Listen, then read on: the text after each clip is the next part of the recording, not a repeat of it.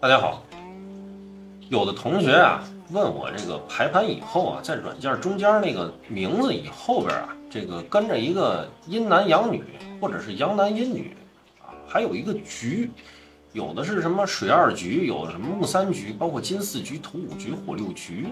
下面呢，我就给大家讲讲这个紫微斗数当中的局是怎么定的，有什么用，它宫位与局之间的关系又是什么？这个男女阴阳又是做什么用的？首先啊，这个局我们会看到五行当中的木、火、土、金、水。有的同学问了，哎，老师，我知道我自己是什么命，有什么大海水啊、大林木啊，包括金风金啊，啊，或者是路旁土等等。哎，说对了一半。这个局的五行啊，确实是取自于纳音五行。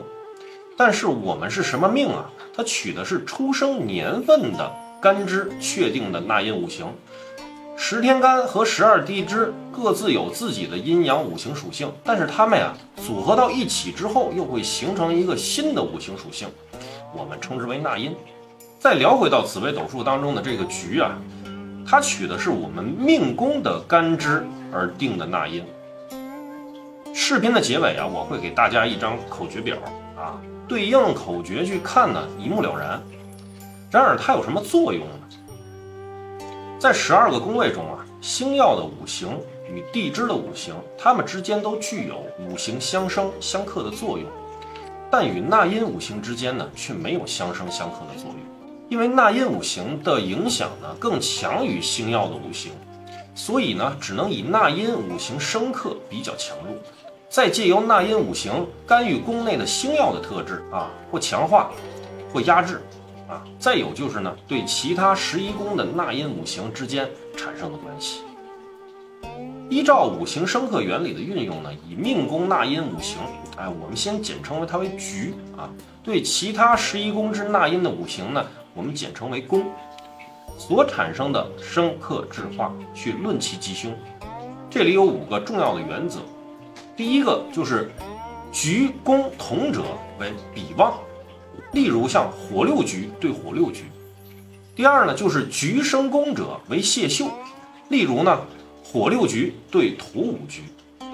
第三个就是局克宫者呢为艰困，例如呢火六局对金四局。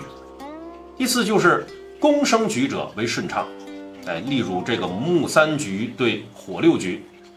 第五个就是攻克局者为微带，例如呢水二局对火六局。依同样的原理运用啊，也可以以两个人之间的命宫纳音五行所产生的生克制化去了解两个人之间的关系啊，我们可以用这个作为一个参考。我们最后聊一下这个阴男阳女和阳男阴女是怎么回事啊？这个呢比较简单，大家看一下自己的出生年份。它的阴阳，它的干支啊，就可以知道了。因为它的干支会产生阴阳嘛，呃，比如说今年是癸卯年啊，癸卯啊都主阴啊，所以说呢，今年就是一个阴性年份。无论是生男生女啊，这个年份生的人都是属于是阴男或者是阴女啊。阳性的这个年份的话，就比如说是这个啊甲午年，甲午年呢，甲是阳，午也是阳啊，这两个干支所产生的这个。呃，阴阳呢，就是说决定了啊，在这个年份当中出生的啊，无论男女都属于阳男或阳女。那我们这个阴男阳女和阳男阴女确定下来之后，它对于我们紫微斗数当中的论断会有一个什么样的影响？还是有一定影响啊。比如说，你确定了自己是个阴男，但是呢，你的命宫位置处于一个阳性宫位的位置，这样呢，对于你的命数是有一定影响的啊。当然，这个影响呢。呃，不属于是好的影响，是属于是削弱性的影响。但如果说你是阴性年份出生，而且你的命宫坐落在一个阴性宫位当中，这个是对于你的命是有加成的，男女同论。